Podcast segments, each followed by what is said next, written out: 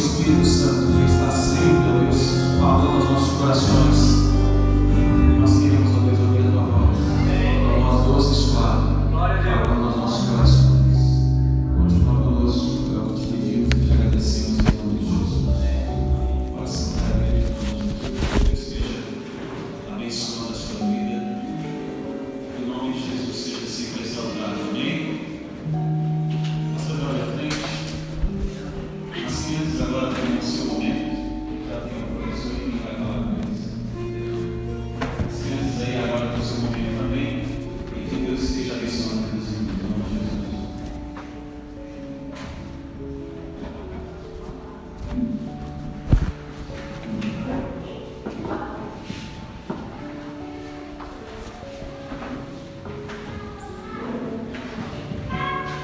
Bom dia, irmãos.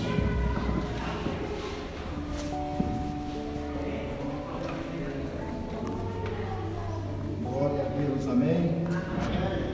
Hoje nós estamos recebendo a bênção do Senhor de iniciarmos mais uma semana de vida. E nós devemos realmente sermos gratos a Deus isso é presente do Senhor. E nós precisamos fazer a seguinte leitura. Quando isso acontece, é que Deus permanece tendo propósitos em nossas vidas ainda aqui. Amém?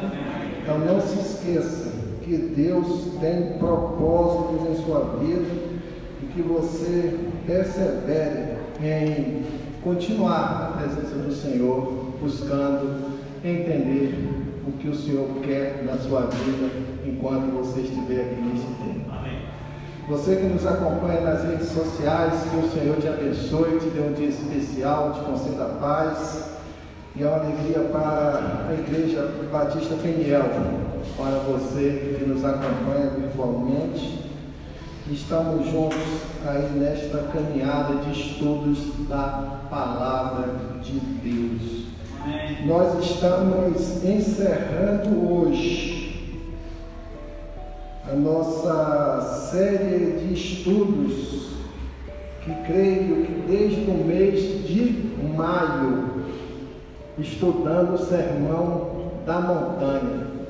Para mim foi um tempo especial, eu tenho aprendido bastante, amadurecido em várias áreas da minha vida, a partir do momento em que dediquei estudá-lo e receber ministrações do Espírito Santo de Deus. Espero que assim tenha ocorrido com a sua vida. E hoje eu quero convidá-los a abrir em Mateus 7, capítulos 24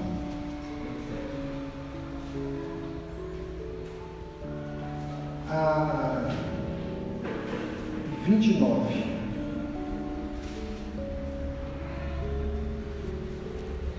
Mateus 4, isso Mateus 7, de 24 a 29. Diz assim o texto sagrado: Todo aquele, pois, que ouve estas minhas palavras e as pratica, será comparado a um homem prudente que construiu a sua casa sobre a rocha. Caiu a chuva, transbordaram os rios, sopraram os ventos e bateram com força contra aquela casa. E ela não caiu, porque tinha sido construída sobre a rocha. E todo aquele que ouve estas minhas palavras e não as pratica, será comparado a um homem insensato que construiu a sua casa sobre a areia. Caiu a chuva, transbordaram os rios, sopraram os ventos e bateram com força contra aquela casa. E ela desabou sendo grande a sua ruína.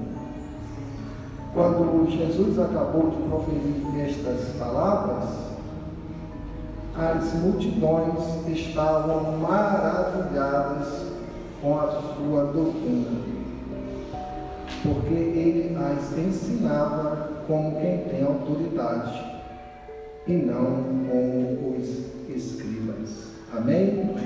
Espírito Santo do Senhor, nos oriente, nos capacite e conceda graça a cada um de nós para entender o que o Senhor quer nos ensinar através deste texto e que nós possamos, pela graça, colocá-lo em prática em nossas vidas. Amém?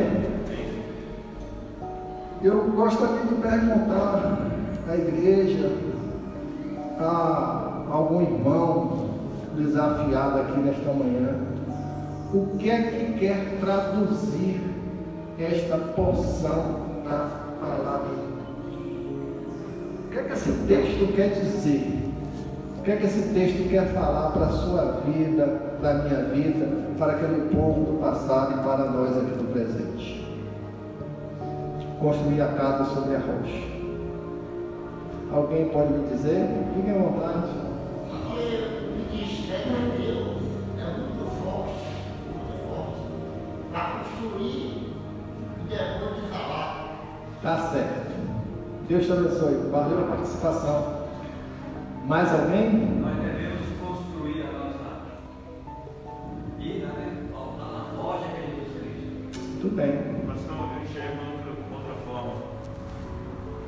Casa ela tem a ver com segurança, né? A nossa segurança, a nossa fortaleza, o nosso refúgio. A nossa casa ela tem sido a, a nossa habitação, em primeiro lugar, onde a gente se, ou se esconde ou se refugia. E quando Cristo coloca essa, essa passagem de essa referência, essa analogia sobre casa, ela está trazendo muito a pessoas sobre a segurança que ela tem, a sua segurança, o seu conforto, a sua vida.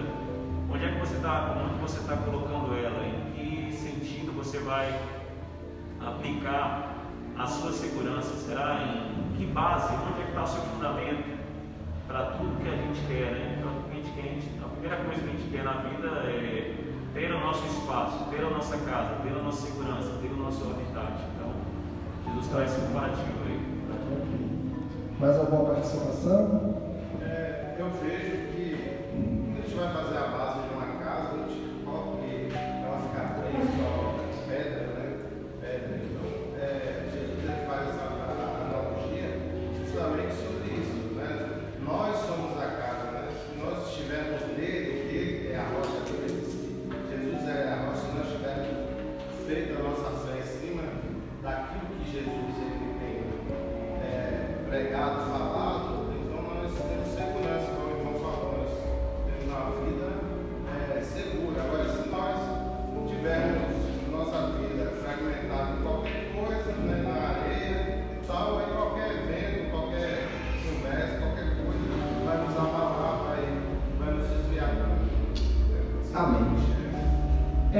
pouquinho disso tudo, mas é muito mais do que isso.